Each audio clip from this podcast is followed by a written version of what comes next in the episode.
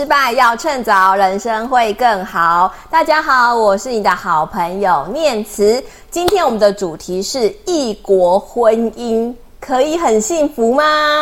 今天我们邀请来宾是我的英文老师 Holly，他也在我们前几集有教大家怎么样去拯救这个蔡英文哦。那这一集的节目受到很多很多的回响啊，很多人说 Holly 老师真的很有趣，而且他教的东西都非常非常的实际。那我们今天请他教我们另外一堂更深奥的人生课题哦。因为 Holly 老师自己嫁给一个外国老公，那其实这中间我知道很多很多的波折啊，所以也很多人去跟他请教说这个异国婚姻怎么样去维持，甚至是到底该不该交一个外国男朋友呢？我们今天就非常的高兴又。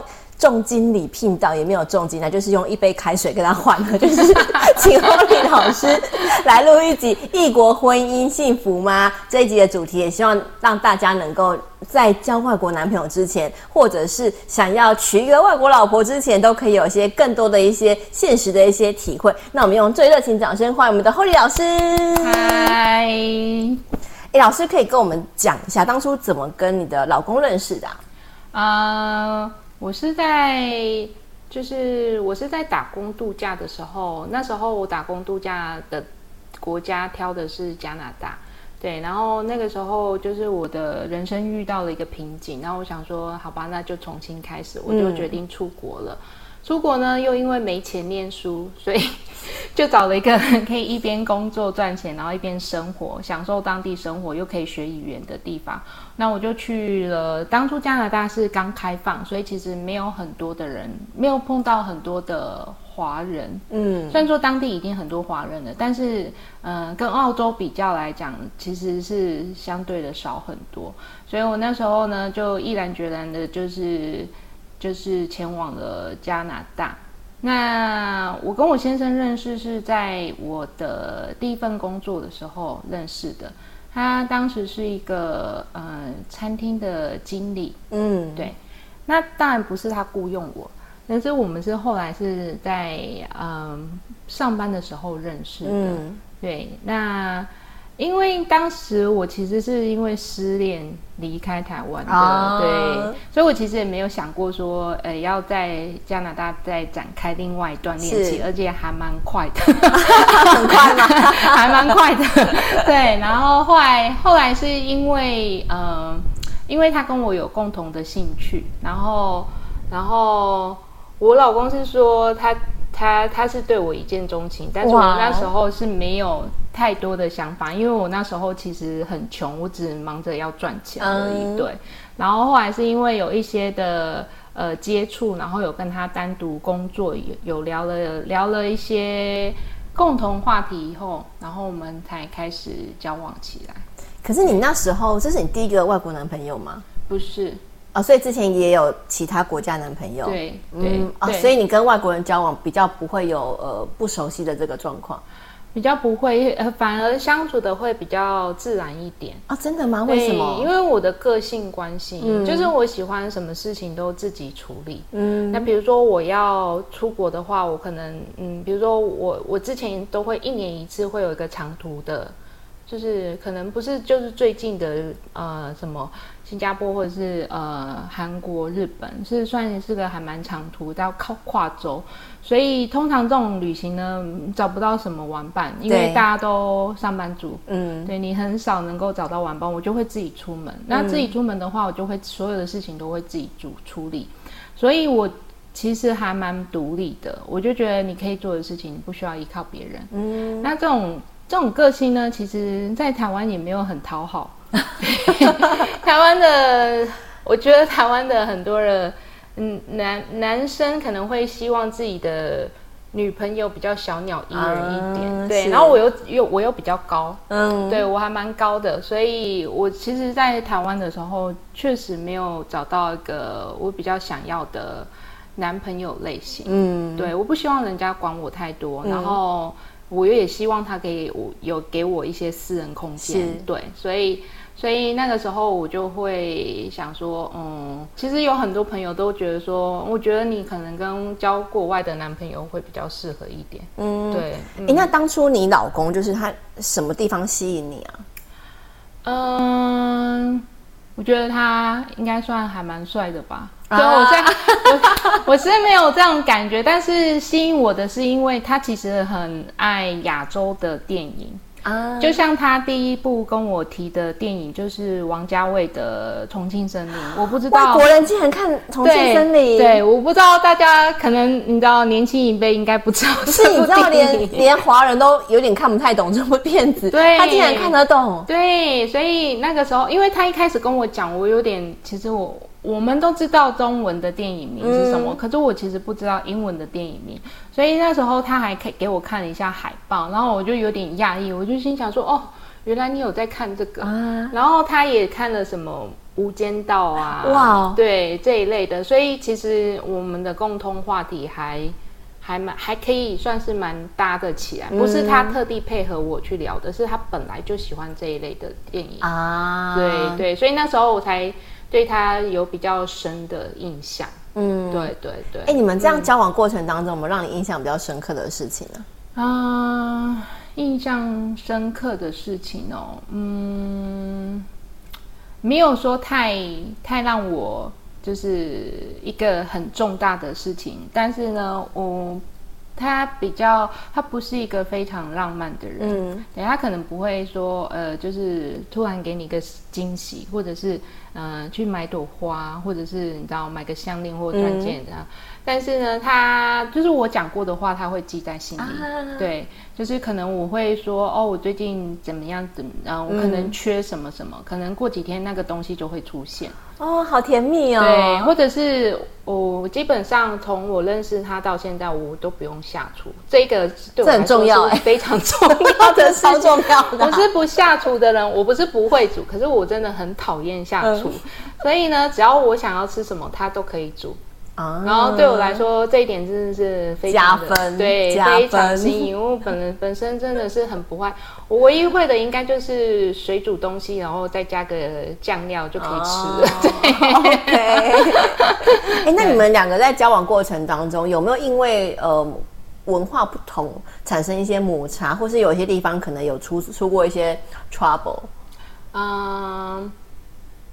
我们两个人相处的话倒是还好，嗯，但是呃，有了女儿以后，就是呃，观念上会有一点点不一样。啊，怎么说？啊、呃，主要是因为因为嗯，在国外带小孩其实没有太大的禁忌，禁忌对，比如说、哦、比如说这么小的小孩不应该带出门。哎，你女儿现在多大？他现在下个礼拜就要四岁了，嗯，对。然后，但是因为刚开始的时候，毕竟他一开他是在台湾出生的，对。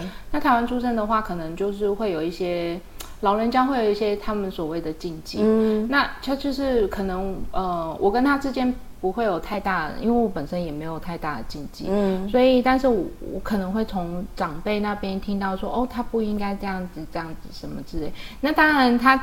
既然有长辈讲，他一定会问我他们在讲什么。嗯、那久了以后，这种这种这种沟通就会造成我们一种隔阂和冲突。啊、对，那我跟他之间倒是没有太大的太大的文化上的冲突。嗯嗯，因为其实我的观念比较偏西方的。嗯，对，所以所以呃，也就是因为这样子，所以我们才会一路交往。到现在，okay. 没有。你刚刚说的冲突是有没有具体展现在哪些地方？嗯、比如说妈妈讲了什么，然后你们发、嗯、觉得不是这个样子。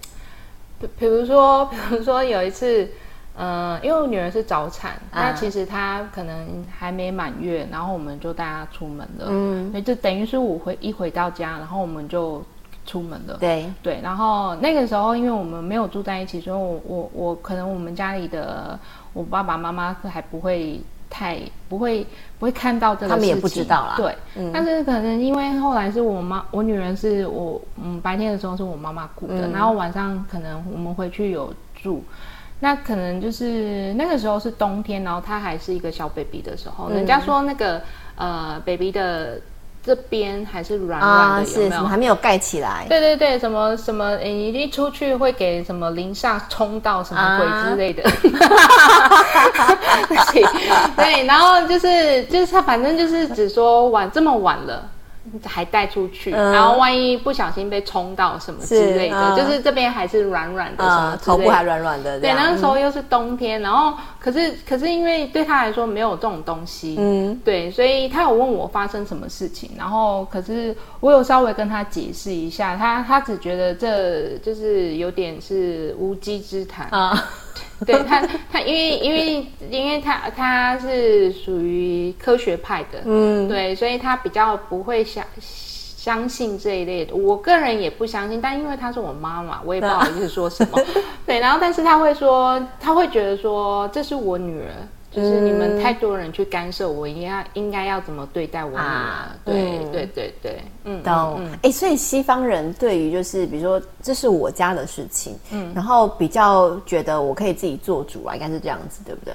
对，因为其实他们成年以后，其实都不太跟呃长辈住在一起。嗯那也也像我们台湾，可能很多人他可能不想请保姆，那可能会请爸妈去雇。对，但是爸妈会有一种观观念，就是觉得我是你父母，嗯，那我讲的话你应该要听。是，可是，在国外呢，就是反而是父母他们会希望你不要叫我来帮你顾小孩。啊，真的啊？对，因为他们有他们的生活要、嗯、要去要去过。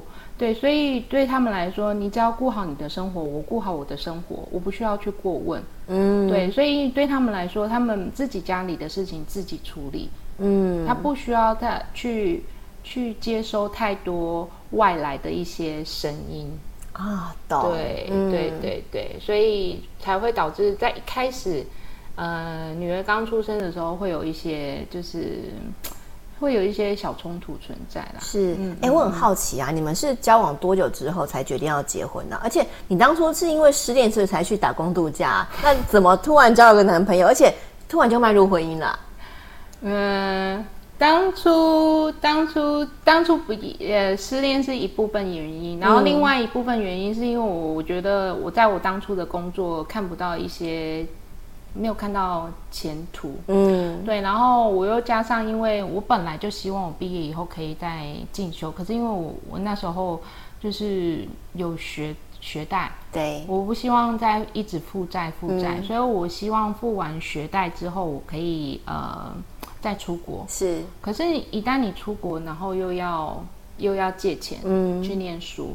所以呢，那时候我才会想说，有朋友跟我说，哎，加拿大有开放了打工度假，嗯、那我就想说，那也好，就去生活一个一年。嗯，然后我不需要太多呃，就是学术方面的英文，我需要的是我可以跟人家沟通就可以了。嗯、对，然后那时候我就想说，好，那就趁工作的瓶颈，然后又加上失恋，然后所以我就出国了。对。那一开始交往的时候，其实我们两个人都说好，我们没有要结婚啊，真的啊，因为我们都是不婚主义，我们因为没有要小孩，所以我们没有没有打算要结婚，啊、就觉得这段关系能维持多久就就算，所以反正相处自在，对对对，没有想过说，嗯、呃，最后要进入婚姻的那一段，嗯、主要会而且你那时候想说，一年之后就要回来台湾啦。对，我其实是对我过了一年多，对我那时候就有说，我可能一年以后我就要回台湾了。嗯，那那因为他当时也说，嗯，因为他没来过亚洲，嗯，对，他说我不介意跟你来亚洲看一看，嗯嗯。嗯，对，所以所以所以那时候呃，但是因为一些因素让他我只能自己先回来，嗯，然后他留在加拿大，嗯，对，然后后来后来我们有维持了一段差不多。呃，五六个月的远距离，嗯，对，但是因为时间差，就是交往大概一年，然后你回来台湾，然后维持远距离恋情大概四五个月这样，嗯，对，嗯，对，然后那时候时间差的关系，所以其实谈的还蛮痛苦的，嗯，对，也不是说我们感情变不好，是因为我们找不到彼此配合的时间，对对对。嗯然后后来他就说，就是问我要不要回加拿大。嗯，然后我们也讨讨论过。那我说，因为回加拿大的话，我只能用观光签而已。对对，要么的话就是要有一那一张纸，也就是所谓的结婚。对啊，对，那一张纸可能会让你更能能够，不是说一结婚你就可以待下来，可是你会办理任何的手续上会比较理直气壮一点。嗯那后来我们是因为这个原因，我们才决定说要登记啊，那么理性的理由啊，对，完全没有说 Would you marry me? No，也没有 ring，没有戒指，呃、没有没有，就是选好了一个日子，然后我就飞回去，然后我们就登记了。呃、对，然后这件事情其实有，我相信我爸妈有一点小小的、小小的。不平的声音在心里，呃、对，对，因为华人社会嫁女儿是何等的大事啊！对对对，所以第二次出国的时候，我妈妈有特地带我去买了一些东西，有有点像嫁妆的概念。你妈妈已经知道你是要去。加拿大结婚的了，对，因为就像我刚刚讲的，其实我所有的事情都是自己决定，嗯、然后就这样，就算我要出国，我也只是跟他买了机票以后，我就跟他说，哦，明天我下礼拜就要出国了。对对，然后所以那时候我跟我妈说，因为我爸啊、呃、人不在台湾，嗯，对，啊，我就跟我妈说，也就是我我十月份要回。飞回加拿大，然后我们要去登记。嗯，他只是说你们有想清楚嘛？嗯，然后因为一开始他其实声音很多，是我哥哥觉得说，就是他都已经长大了，嗯，对他都三十了，你你管那么多干嘛？嗯、对，后来就是我妈妈又想开，可是因为登记这件事情是算是大事，嗯，所以然后他就我哥说，你想好，你想清楚了以后，那那就是你自己，嗯，对你自己的人生大事，嗯，对。但我知道他们一，我觉得他们应该就是我们欠缺一场婚礼了。对对，对嗯。那我觉得现在要办婚礼真的是不划算，不划算，还要很忙。就是婚礼可以考验出那个你们这对夫妻适不适合结婚。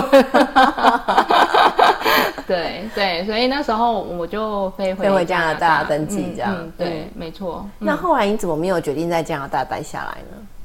哦，因为我奶奶，嗯，对，因为那时候我跟她说我一年以后就要回去，是因为我当初出国之前，我奶奶其实已经生病了，嗯，然后她，诶，可是因为我们家里人说你不知道她，就是这不是一个短期的对。病痛，嗯，所以你不知道你等了一年以后，然后。就是这一年到底有没有任何的结果？嗯，对。然后，所以那时候，呃，我们家的长辈就说：“你既然有计划，你就先去完成。”然后我当初也是预定说一年，嗯，我就会回来。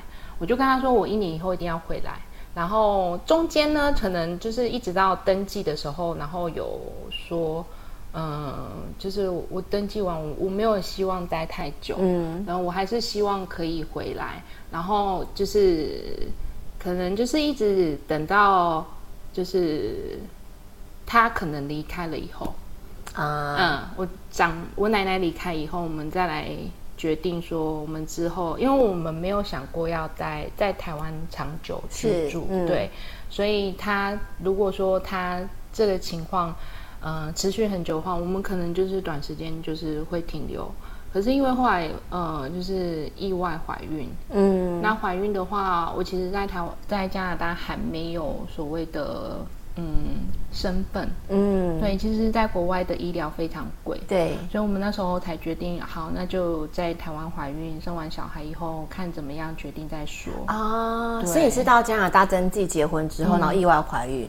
没有在台湾。哦，在台湾，嗯嗯嗯，登记结完婚之后又回来台湾了。对对对对对，然后会回来台湾以后，然后那时候本来是想说，哦，已经差不多待个三年了，嗯，我们也计划要回加拿大，嗯，可是那时候就是以。无意中怀孕怀孕了，嗯、然后我们就决定，好吧，那既然要生下来，那我们就在台湾就是待产，然后生小孩。嗯，然后生完小孩本来也要回去了，就又遇上疫疫情啊，所以就一路待到现在。哦，对对对对，懂。哎、嗯，欸、你这样有提到说你老公很想来亚洲看看呐、啊，嗯、那他来亚洲看完之后，他的心情怎么样？我 他中间其实他的第一最爱不是台湾了，啊、然后。嗯，也老实说，就在可能在认识我之前，他可能不太知道台湾，嗯、他知道是香港和日本，是，所以是为什么王家卫的那个电影嘛。嗯、然后日本是他的第一最爱，嗯、因为他很喜欢日本的电影，嗯，对。然后来到台湾以后，因为他本来就很爱亚洲文化，是，所以饮食上或者是风俗这种习俗上，嗯、呃，就是人人和人之间的。交流是没有太大的、嗯、的距离，呃，也没有不适应的感觉。但是呢，就是语言呐、啊，还是一个最大的问题。嗯、对，因为嗯，我们台湾虽然说从小就学英文，但也不是说。可以马上就跟外国人沟沟沟通，对，就 How are you？对，I'm fine，Thank you，Bye bye，See you next time。就这样子，所以主要是每个人可能都会跟他打招呼，嗯、可是呢，你说要有一个深入的交流，到像朋友一样聊天，那就是。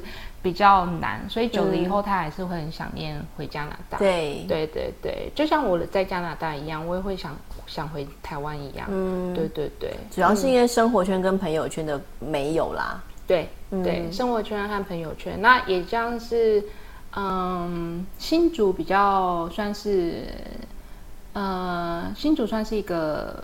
科技城市和工业城市，嗯、所以其实大巴大大家都是那种上班族。嗯，呃，上班族以后可能他们九点或十点过后，所有的店家其实都关了。对对，不像台北或者是台中啊，都还蛮还蛮多比较有趣的生活。嗯，所以呢，但是在国外的话，其实反而是越晚会越热闹。啊，对，所以他没有办法太适应呃所谓的时间上或者是呃晚上。哎，我好像一下班我就要回家了。嗯，对，所以他比较没有办法适应这部分的。对，他之前在加拿大是当餐厅经理啊，那他来到台湾那么多年，他的、嗯、他会不担心他自己的生活经济的一个状况？呃，之前餐厅经理还有他也是保镖哦，对，就是那种。酒吧前面的那种，嗯、你知道比较，因为他有学一些就是仿生术，嗯、然后他也是酒酒吧的一些的主管，嗯，然后那时候，但是因为他本身就是有在就是不断的充实自己，嗯，所以当时他有问我说：“那我回台湾能干嘛？”对。对，然后这很实际啊，对我就说。所有的外国人第一步，如果你真的没有办法找到工作的话，就是教英文。嗯，对。那那时候他也想说，好吧，那三年的话教个英文应该也不会太，嗯，嗯，太厌倦。嗯，对对对。很有趣两个字，太厌倦。对 对，因为毕竟他不是喜欢，就是他不是主教学的。嗯，对，他喜欢跟人沟通。嗯，对对对，所以。所以那时候他就想说，嗯，也不错，那就回台湾，然后就跟着我一起回台湾。嗯，对对对，嗯嗯嗯。OK，那你觉得你们现在结婚多久了？嗯，结婚多久？我有点忘了。嗯，但我们认识十年了，今年十年了，今年第十年。对哦，对对对。哎，我我很真实的问你一个问题，好，然后就是你觉得这十年来说，对你来说，这是一个正确的决定吗？嗯，我觉得百分之七十。嗯啊，怎么说是七十？啊，因为我个人很喜欢一个人相处的时候，嗯、不是因为他不好，嗯，是我希我比较有希望私人的空间，嗯、所以有时候我都会幻想说，我之前单身的时候有多快乐，我可以到处走什么之类。嗯、可是现在是因为有了另他，他其实没有很很会管我，嗯，但是呢，你总是有一个家庭存在嘛，嗯、那你不能说说走就走，嗯，对，所以有时候会还是会想念自己单身的时候，嗯就这个部分而已，其他的话都还不错啊。对对对，都还。所以其实你说的有一点点挣扎，不是因为异国婚姻的关系，而是婚姻这件事情让你有些不自由。对啊，不是因为异国婚姻。嗯、对，其实异国婚姻我其实相处的还蛮不错，因为。呃，就像我之前讲的，我的观念比较偏西方的，嗯，对，所以我们两个人沟通起来其实还蛮自然的，嗯嗯嗯嗯。哎，那其实我们有很多的听众啊，他会很好奇，就是。呃，可能我身旁有一些人，或是我自己可能有一个心仪的对象，他就是个外国人。嗯，嗯，但是很多人都会觉得，哎、呃，嫁给外国人啊，或者是要交往的过程当中，我不是真的只是跟他学英文哎，或是学日文而已。对，我不是把他当做一个学习语文的对象，对，而是如果我今天可能要跟他真的要交往，或者是甚至要跟他结婚生小孩，因为毕竟我们在社群媒体上面。呃，也看到了很多异国婚姻失败的例子。嗯，那如果真的有人有心要交个外国男朋友，甚至走入下一个阶段，你会给他什么样一个建议呢？嗯，当然，第一个就是你愿不愿意跟他沟通。啊，但因为恋爱的时候，大家的脾气都很好，嗯，对。但是，一旦碰到吵架的时候，我们也会吵架。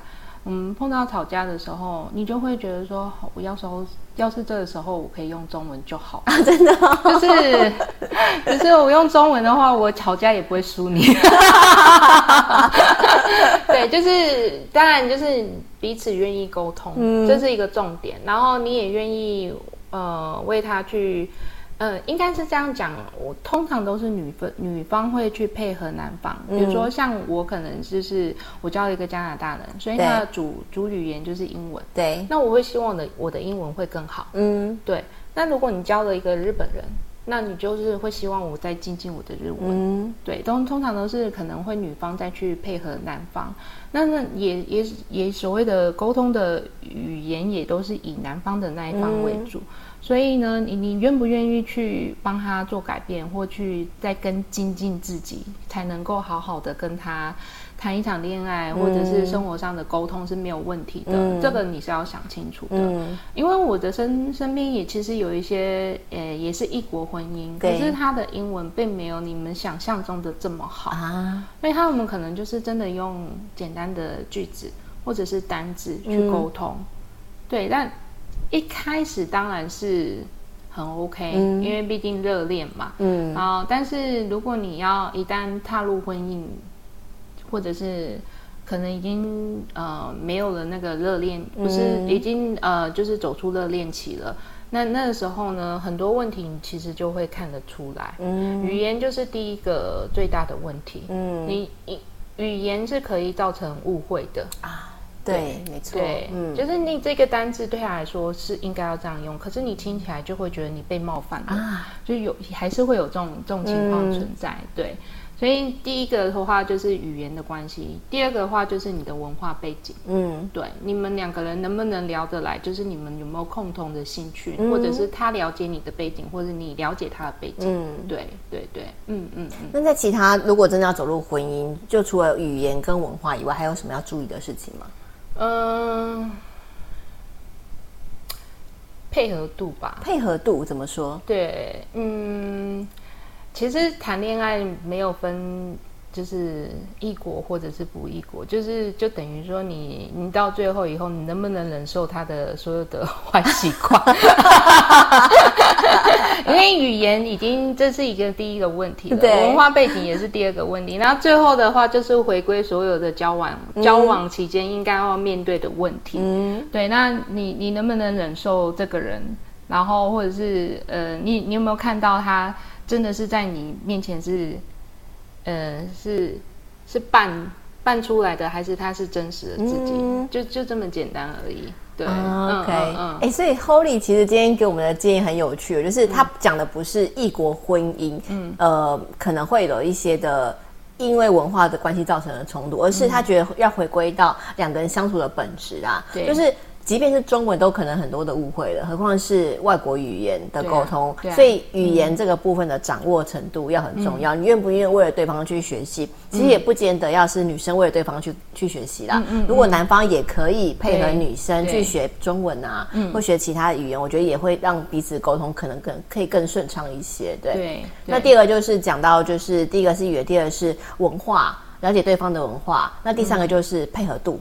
嗯，对，然后其实就回归到两个人相处，你够不够认识这个人？嗯、那你愿不愿意为了他彼此去做一些妥协跟改变？其实才是能够维持这个异国婚姻能够超过七十分以上的一个关键，这样子。对对对，没错。嗯、那嗯、呃，另外一个的话，可能还是有呃，不管你是谈恋爱还是你进入一个异国婚姻，呃，你就会被贴了一个标签。嗯，对。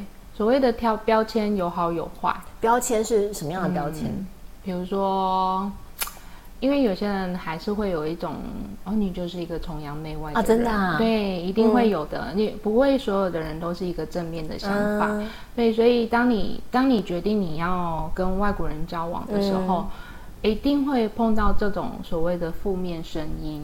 对对，那他他就会觉得说，呃，你是觉得亚洲的男生不好吗？嗯、或者是，嗯、呃，为什么你一定就要交国外的男朋友？啊、这种声音一定会存在的。那你既然有这个，你你你既然要交往的话，你就要做好这种心理准备。嗯，对，这种声音不可能被磨灭的，一定会有人有这种这种想法。那你就要坦然面对他，嗯，对，因为这种他可能不会在你面前这样讲啊，可是你可能无意间就会听到别人是这样子讲的，嗯、对，所以所以这种声音呢，不是来自于呃，不是来自于别人给你的压力，是你自己给你自己的压力，嗯、对。你那时候怎么度过这样的一个心理的焦虑啊？嗯、呃，我我的话，我主要是。我我觉得是还好，但是因为在国外其实不会有太大这种影响，因为其实，呃，加拿大本来就是一个移民国家，嗯、各式各样的国家都有，所以这种情况不会太常发生。嗯，来到台湾以后，这种情况才会比较容易发生。嗯、那台湾台湾因为近几年来就是有一点疫情的关系，有一点进入锁国的状态，所以呢，其实外国人比较少见。嗯、那等于说你。你就是，你可能就是那个少数的几个对。异国婚姻的家庭，嗯、你反而容易被记住，嗯，那你也反而被容易被人家讨论，嗯，对，那时候我其实也不用，你不用想太多，就是你做好自己，你不要想，呃，你不要觉得好像别人的声音就是你自己的声音。听完就算了，嗯，对，你听完就你你也可以选择不听，嗯，对，然后你只要只要想说你自己过好你自己的生活，你不用接受太大的外来的声音的话，因为你想太多，你反而会更痛苦啊。对，懂，对对对，嗯，哎，所以 Holly 今天真的给我们一个不管是具体的条件的一个呃沟通，还有就是后来心理素质的一个强健哦，其实都是给我们，如果未来你想要。交一个外国的男女朋友，或者是走入异国婚姻之前，你可能可以去思考，你能不能解决这些问题。然后重点是你的心理素质要够强大。嗯，爱情或者婚姻其实没有分所谓的本国或是非本国啦，其实大家遇到问题都是一样的。嗯嗯、其实还是要回归到你要怎么样解决自己内心的问题，然后能不能跟对方真的。接受他所有的优点、缺点，携手走一辈子，其实才是这个维系婚姻，不管是本国或异国婚姻最大的一个关键。好，那我们今天很谢谢 Holly 来接受我们的访问。那我们之前 Holly 也有接受我们另外一集关于这个如何拯救蔡英文啊，所以如果大家对于如何拯救蔡英文这个议题有兴趣啊，也欢迎。来到我们节目下方的资讯栏，我会把这个链接贴上去，欢迎大家回顾一下 Holly 之前讲的一些如何拯救蔡英文的一些方式哦。那如果你喜欢今天这个节目呢，也欢迎你在 Apple Podcast 上面给我们留下五星评论，那也在我们下方资讯栏可以留一些留言给我，让我可以有更好的动力，然后能够做出更好的节目给大家。那 Holly，谢谢你，我们一起跟观众朋友说再见，拜拜，拜拜。